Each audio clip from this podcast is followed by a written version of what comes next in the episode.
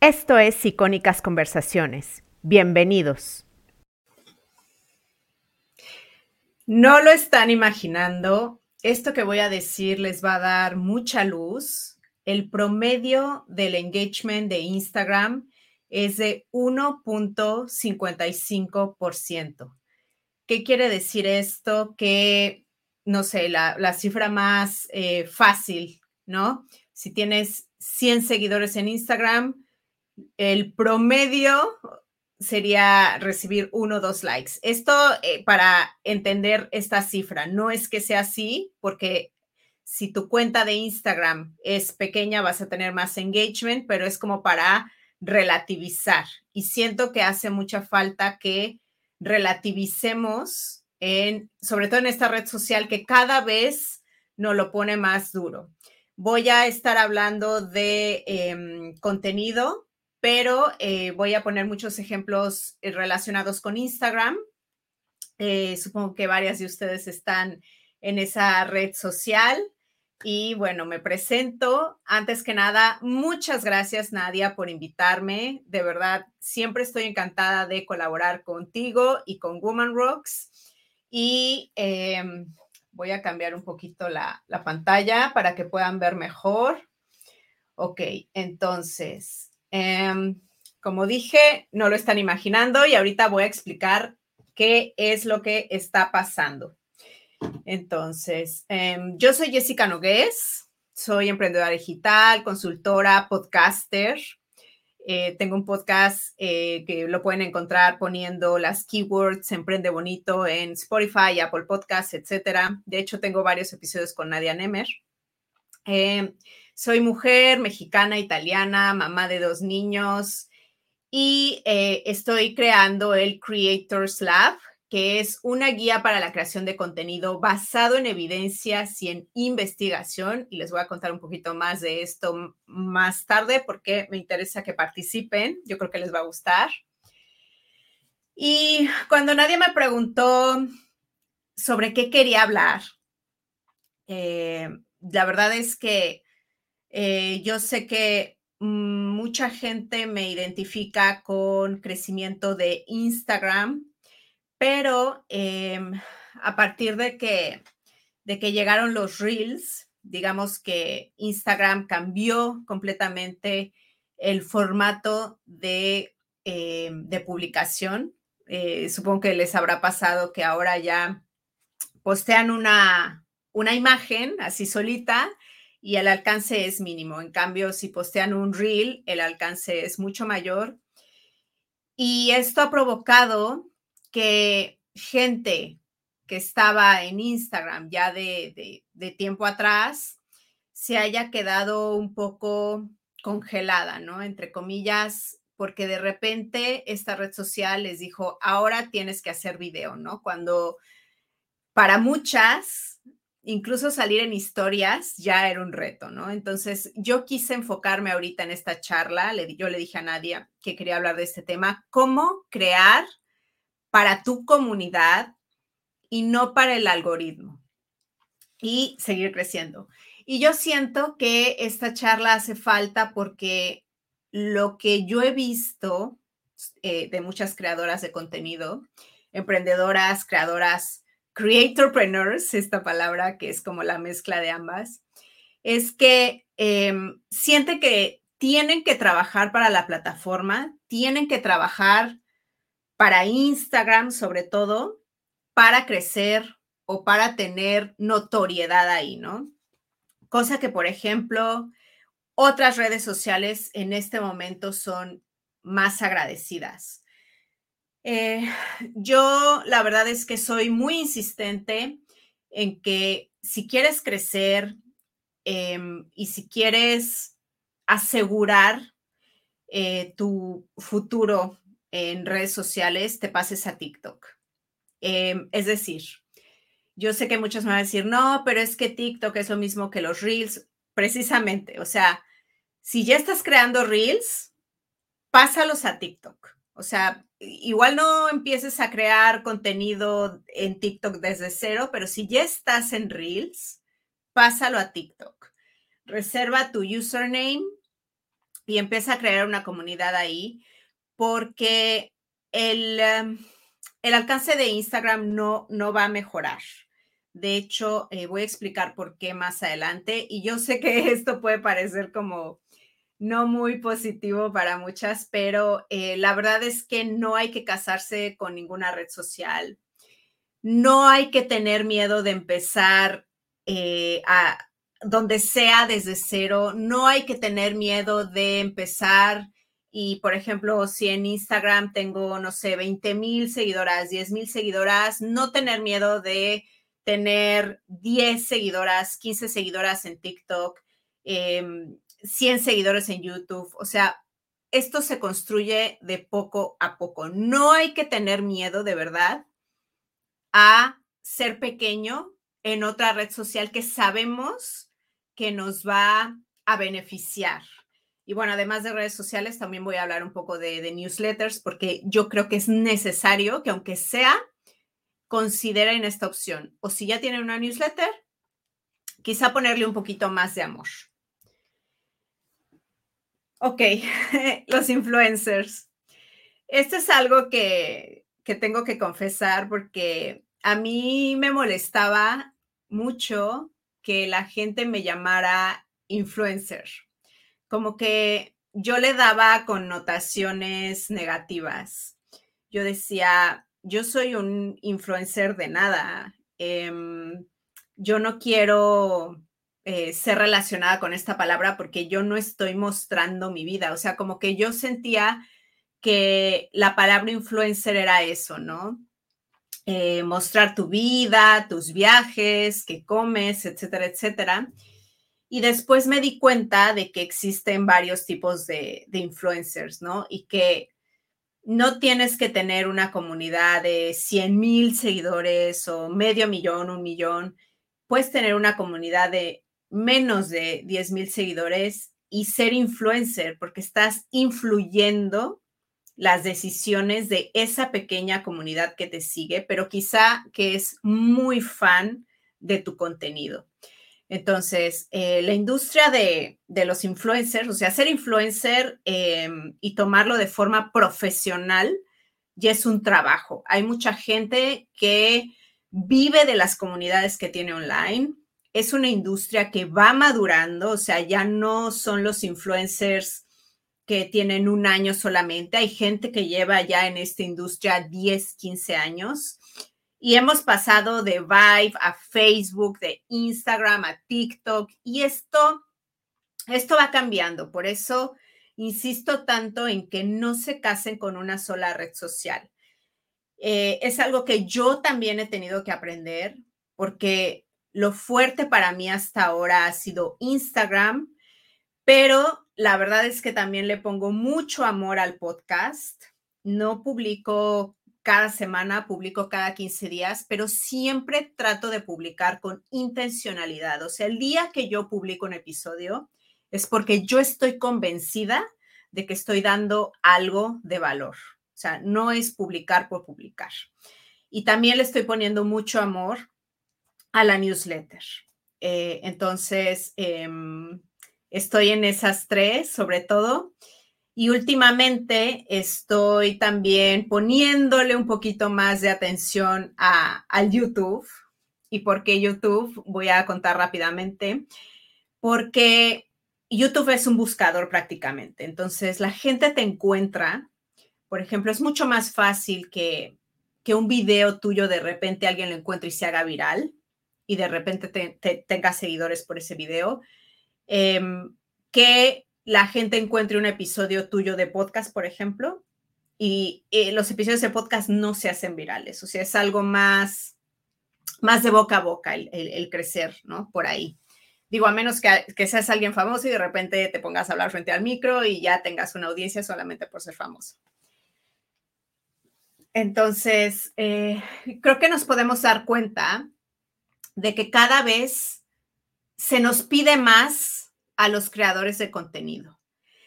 Cada vez se nos pide eh, ser más profesionales, se nos pide em, cada vez que tengamos un contenido que sea como más de impacto en el sentido de que, eh, no sé, por ejemplo, hace cinco o seis años podía ser exitoso, entre comillas, en Instagram sin tanto esfuerzo, no necesitabas tanto tiempo, ni, ni tener tanto diálogo, ni crear videos. Entonces, en ese sentido, cada vez se nos pone la vara más alta eh, y, por eso se vuelve más difícil, ¿no? O sea, no es algo que eh, están imaginando, sí se está poniendo cada vez más difícil.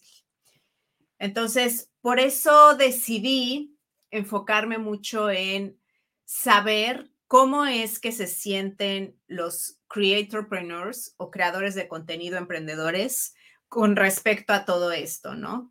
Y por ejemplo, hice esta encuesta en mi Instagram hace unos días y me pareció muy interesante. Voy a compartir los resultados. Eh, yo pregunté, ¿cómo te hace sentir Instagram últimamente? El 33% no estoy segura. El 43%, que es bastante, el algoritmo apesta. El 14% tiene algo de esperanza y el 10% bien, ¿no? Yo conozco creadoras de contenido. De hecho, estaba hablando con una la semana pasada que ella se siente muy bien en Instagram, de hecho ha crecido bastante, pero es porque se ha enfocado muchísimo, muchísimo en Reels. O sea, ella me lo dijo, estoy muy enfocada en crecimiento ahora, estoy haciendo un montón de Reels y la verdad es que sus Reels se han funcionado. Entonces, eh, habrá gente que se sienta cómodo con esto, habrá gente que no. Eh, hay de todo, ¿no? Pero la sensación es que eh, el, alcance, el algoritmo, eh, la red social nos pide cada vez más, ¿no? Y eso nos puede, nos puede agobiar. Entonces, esto es lo que, lo que respondieron, que sienten que pasan demasiado tiempo creando y posteando un contenido que quizá al final no tiene tanto engagement y eso obviamente crea desánimo y frustración.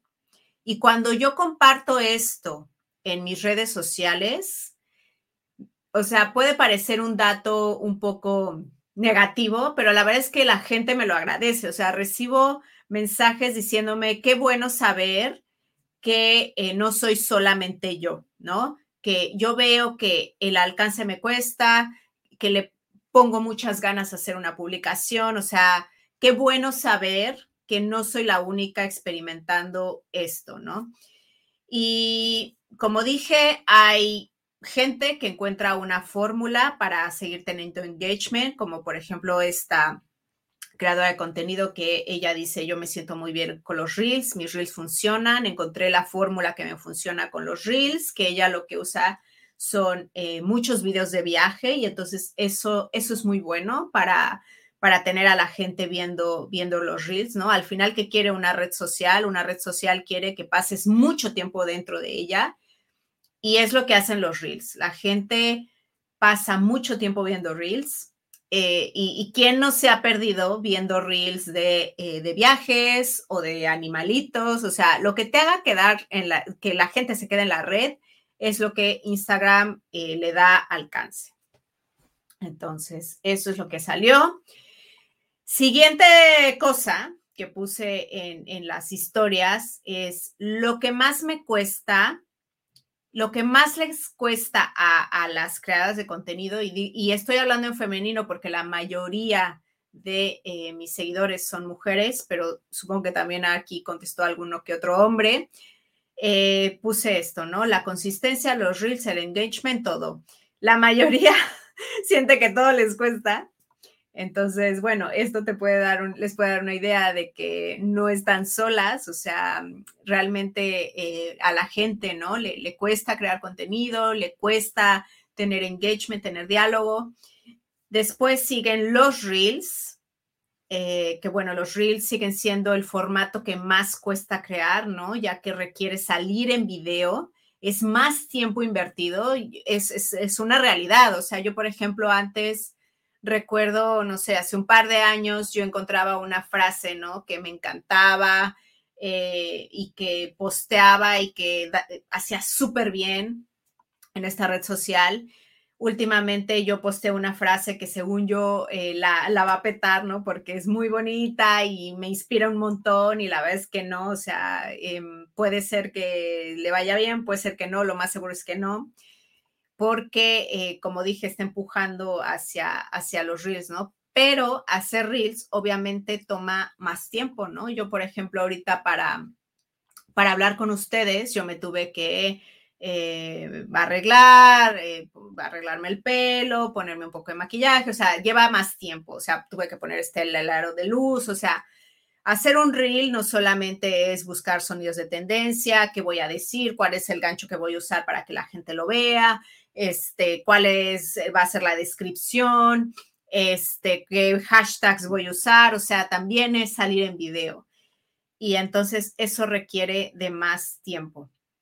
Eh, después le sigue eh, la consistencia y el engagement, que siguen siendo un reto, ¿no? Y como dije, es cada vez más difícil destacar. Regresando un poco a, esta cruda verdad que, que puse al inicio de esta presentación, el promedio de engagement de Instagram es de 1.55. Entonces, eso nos da una idea de que, pues, no es tanto, ¿no? De hecho, les puedo decir y les puedo confesar, eh, perdón, Nadia, pero em, el engagement tanto de eh, mi cuenta de Instagram, Emprende Bonito, como de Nadia Nemer en Woman's Rocks, es eh, menor del 1%, ¿no? Y, yo creo que honestamente y objetivamente la mayoría de ustedes que están aquí, si ustedes entran a la cuenta de Instagram, tanto la de Woman's Rocks como la mía, yo creo que verían una cuenta de Instagram que está dando valor, que les gusta, que les aporta, que, que, funciona, ¿no? Y a pesar de eso, este dato que estoy dando e, es, real. Tenemos menos del 1% de engagement, tanto Nadia como yo. Entonces, no es algo de, de ustedes solamente, ¿no? Y también he recibido muchos mensajes de, creadoras y creadores de contenido diciéndome que les cuesta cada vez más que la gente vea sus historias. Y esto tiene explicación. Entonces, em, cada vez hay más creadores de contenido y el auge de los reels también ha hecho que, que la gente que cuando entra a Instagram, en lugar de irse a ver las, las historias, ahora se pone a ver reels y entonces ya no ve tanto historias, ahora ve videos en formato, no tanto de historias, más bien de reels. Y ahora les quiero contar de mi despierta, Jessica, de, de este sueño que estás viviendo, porque hasta hace año y medio yo sentía que Instagram era mi lugar, yo me sentía como pez en el agua, yo no sé, como que siento que le daba mucho peso a Instagram y como que le, le di un, un espacio más grande de lo que debía eh, de mi identidad, ¿no? ¿Qué pasó hace año y medio? A mí me hackearon el Instagram. De hecho, cuando me pasó y cuando recuperé la cuenta, Nadia Nemer me invitó a hablar sobre eso en, su, en, su, en un live en Instagram, porque era necesario. En ese momento estaban hackeando muchas cuentas en Instagram. Cuando a mí me hackearon la cuenta, yo tenía alrededor de 104 eh, mil seguidores. Y, y cuando me la hackearon, yo me sentí como si, me sentí muy mal, ¿no? Obvio, porque no, solo perdí mi cuenta, o sea, eh, el hacker me pedía dinero, me decía que mi cuenta iba a desaparecer si no le daba el dinero. Eh, yo sentía que me habían robado el trabajo de años y me empecé a dar cuenta de que em, prácticamente crear audiencia en una red social es como construir tu casa en un terreno que no es tuyo. Es decir, la casa es tuya, puedes estar ahí muy cómoda, ponerla bonita y lo que quieras, pero si un día pasa algo, si un día te hackean la cuenta o de repente, eh, no sé, Zuckerberg decide que ya no quiere esta red social, yo qué sé, y desaparece, o de repente, como está pasando ahora, que el engagement va hacia abajo en picada si no haces el formato que ellos quieren. Eh, pues eh, ahora sí que tener, para mí tener más de 100 mil seguidores ahí tampoco, a ver, es, es, bueno para mí, para lo que hago, pero em, en realidad es una audiencia que no es mía 100%, ¿no? O sea, e, en este sentido es un poco injusto porque las más de 100 mil personas que llegaron a mi perfil y que decidieron que valía la pena seguirme, yo sé que la mayoría no va a ver mi contenido por esto que, dije, ¿no? Que solamente em, el 1 o 2% va a ver lo que pongo, ¿no? Eh, en una publicación promedio, digamos, no estoy hablando de las que lo hacen muy bien. Entonces, hay que, hay que hacerse muchas preguntas. Em, hay que preguntarse qué, qué, va a crear valor para, para, la, para esas personas que quieres atraer, que quieres que sigan tu trabajo. ¿Dónde te sientes más cómoda, no? Yo, por ejemplo, me sentía muy cómoda en Instagram, pero también me siento muy cómoda en el podcast porque es un formato que a mí me encanta, que, yo consumo mucho y que me permite tener conversaciones largas y profundas sobre temas que yo creo que, que ayudan mucho. Eh, y cómo vas a hacer que la gente te siga, ¿no? Yo, por ejemplo, siento que la gente que, que me sigue y que ve mi trabajo y que es muy fan de mi podcast, eh, ve el valor en lo que hago, ¿no? Eh, esas personas ven que yo me informo, no hablo por hablar, no solamente prendo el micro y me pongo a hablar, o sea, yo realmente siempre me estoy nutriendo para poder tener mejores conversaciones, por ejemplo, ¿no? En mi podcast.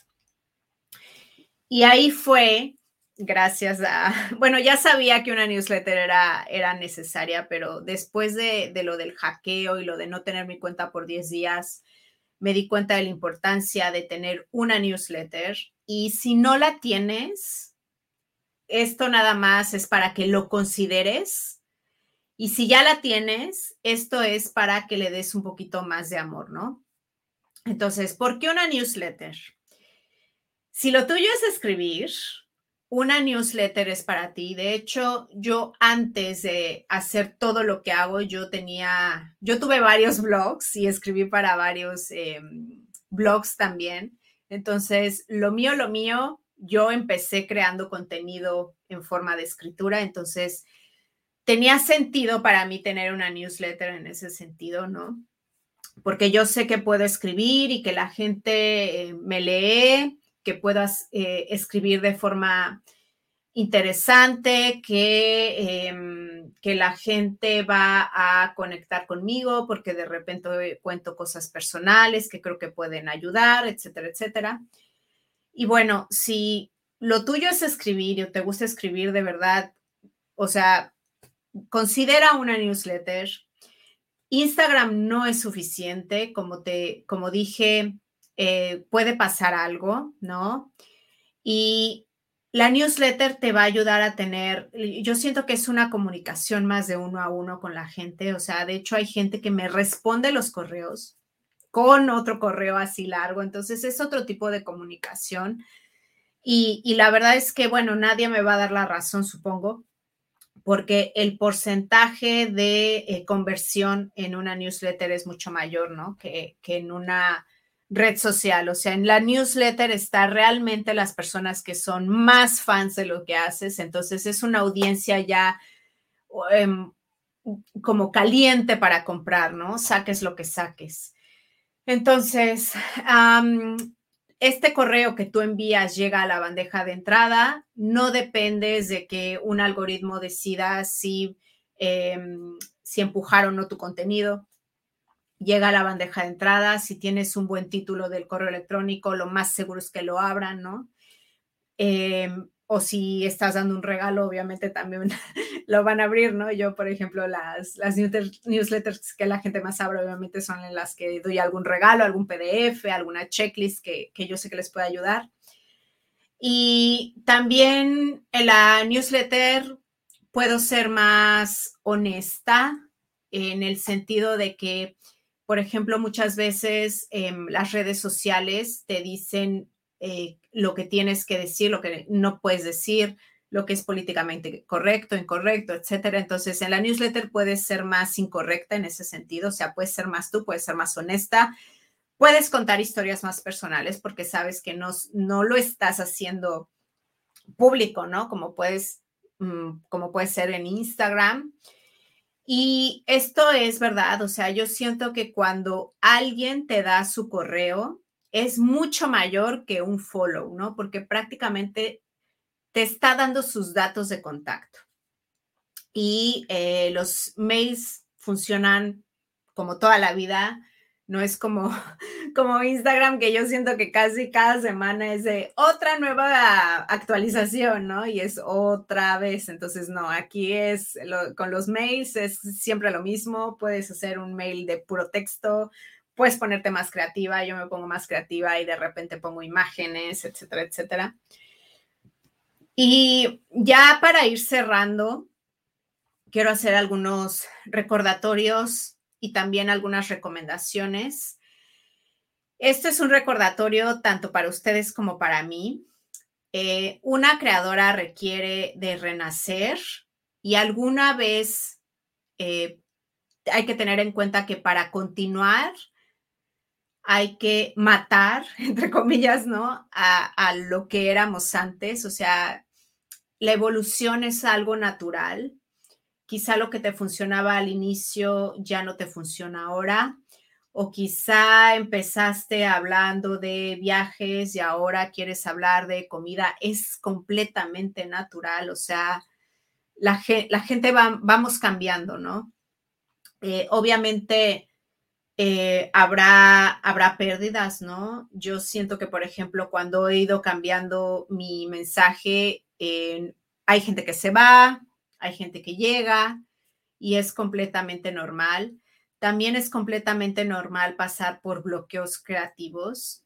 Hay un eh, creador de contenido que es referencia en Estados Unidos que se llama Gary Vee, que yo lo escuchaba a él hace poco decir que em, él es como la referencia en creación de contenido en Estados Unidos y él mismo decía, yo me tuve que dar un break de tres años de creación de contenido, ya no podía más. Y entonces, si yo me he dado un break y, eh, no sé, y he seguido eh, teniendo esto, he seguido siendo la referencia sobre este tema en Estados Unidos. O sea, ¿por qué tú no te vas a dar un break si tienes un bloqueo creativo, no? Eh, yo lo que hago cuando tengo bloqueos creativos es, quizá no dejo al 100% mi creación de contenido, pero sí le bajo, sí me trato de dar una pausa. De hecho, mi podcast ha tenido dos pausas y creo que es, eh, es mejor tomar un poco de, aire, ver dónde estás y, pensar, ¿no? Recargarse. Entonces, eh, para recargar es una forma de renovarte, de estar más inspirada y recuerda que la creación no es lineal, como el emprendimiento no es lineal, como la vida no es lineal, o sea, nada es lineal, de verdad. Entonces, esto es como la clave, esto que voy a decir, para seguir creando y posteando sin estarte preocupando por los algoritmos que, repito, siempre van a estar cambiando. Entonces, tienes que crear una rutina y un sistema de creación de contenido que para ti sea fácil, divertido y simple. Póntelo fácil, póntelo lo más fácil posible. Eh, encuentra un espacio de creación de contenido que, a ti te encante. Yo he tenido que, invertir en tener un espacio de creación de contenido con luces, con, eh, por ejemplo, esta planta, ¿no? Con eh, poniéndome al lado de la ventana, etcétera, etcétera. O sea, eh, póntelo fácil, ¿no? Y, y ponlo en tu calendario. De verdad, la creación de contenido tiene que estar en tu calendario, como cualquier otra actividad. Em, experimenta, eso lo va a hacer mucho más divertido. Yo, por ejemplo, en el podcast he experimentado varias veces, ¿no?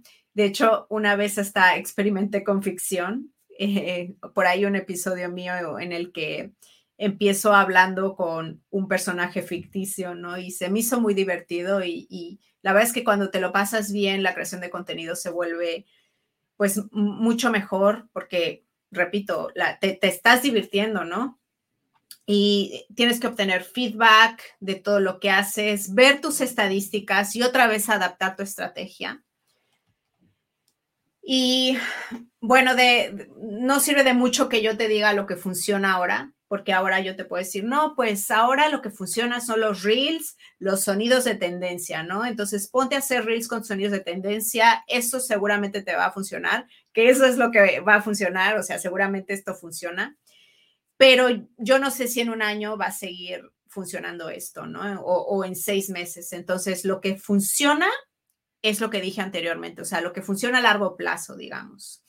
O sea, a, corto plazo ahorita, pues sí, ponte a crear los reels con sonidos de tendencia, este, reels con colaboraciones para tener más alcance. O sea, eso va a funcionar ahora, pero a largo plazo va a funcionar lo anterior.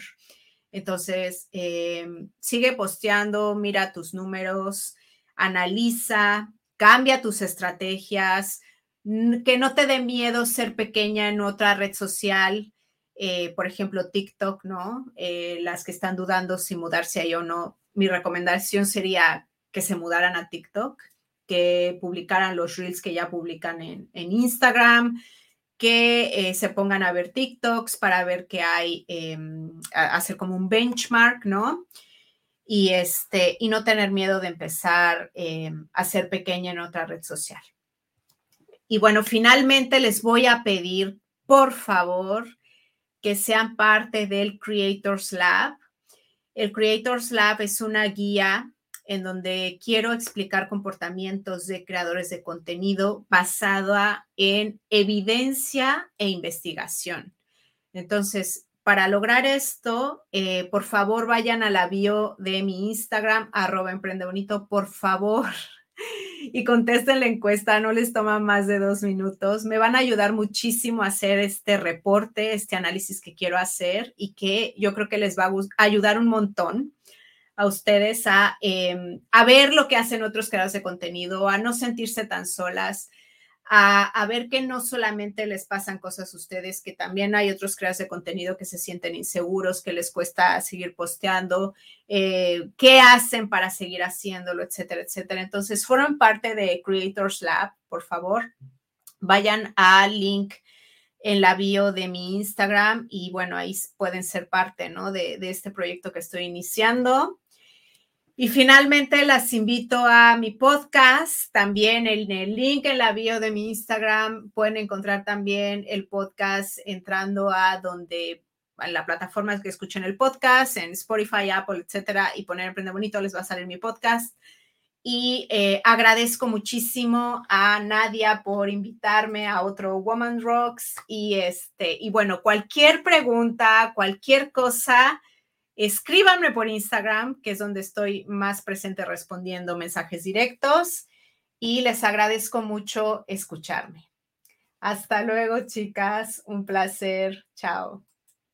Gracias por escuchar Icónicas Conversaciones, en donde exploramos ideas clave y hacks para una vida plena y con propósito. Sapiencia y ciencia para la vida.